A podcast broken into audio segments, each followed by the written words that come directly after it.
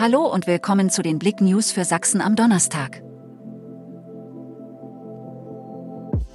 Positive Bilanz für Chemnitzer Weihnachtsmarkt.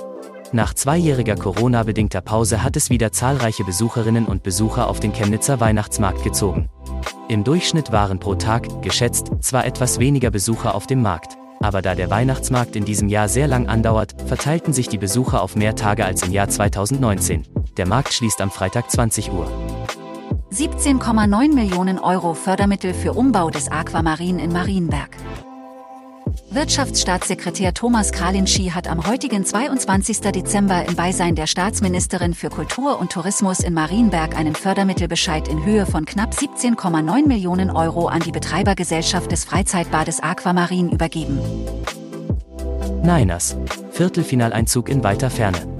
Die Chemnitzer Korbjäger haben auch das zweite Heimspiel der Zwischenrunde im Europe Cup verloren, sodass der Viertelfinaleinzug in weite Ferne gerückt ist. Gegen den zwölffachen portugiesischen Meister FC Porto hatten sich die Niners Anfang des vierten Viertels zwar einen Vorsprung herausgearbeitet.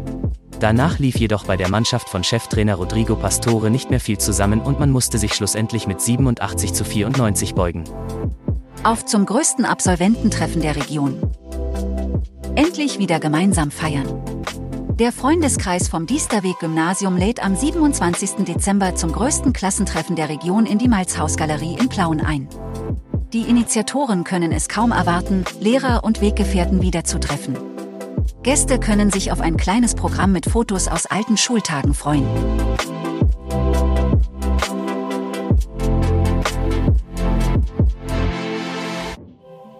Danke fürs Zuhören. Mehr Themen auf blick.de